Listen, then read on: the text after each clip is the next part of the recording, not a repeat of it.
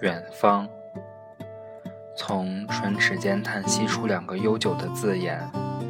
那车铃铃、马萧萧的声响，那草鞋与泥泞匆匆的交谈，那皮鞋对地面缓缓的丈量，就荡漾于空中，转折于路上了。往远方去，是我们与生俱来的本能。我们经过大街，灯光在身边喧闹着奔流。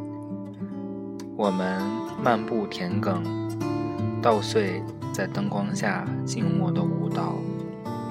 我们在沙发和床，在梦醒和酒醉之间穿着睡衣旅行。我们在路和桥，在播种和收获之间，为衣食和衣食之外的种种而忙碌。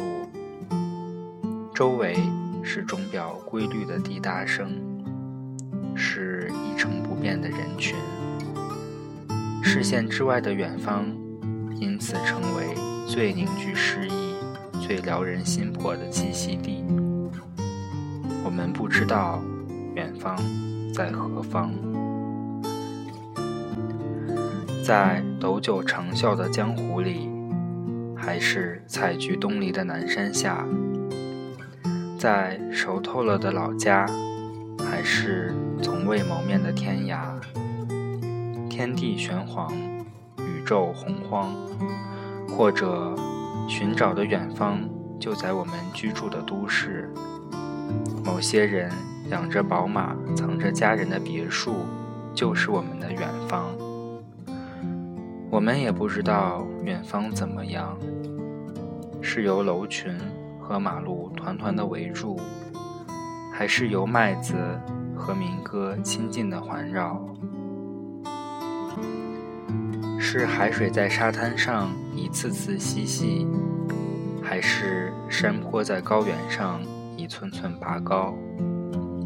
是一个人一盏灯的守候，还是一个方向一条路的跋涉？它是孤寂的背影。还是沉重的脚印，它是心灵的渴望，还是身体的诉求？我们总是向往着远方，可我们一生又能有几次骑车穿越一个城市，徒步攀登一座山丘？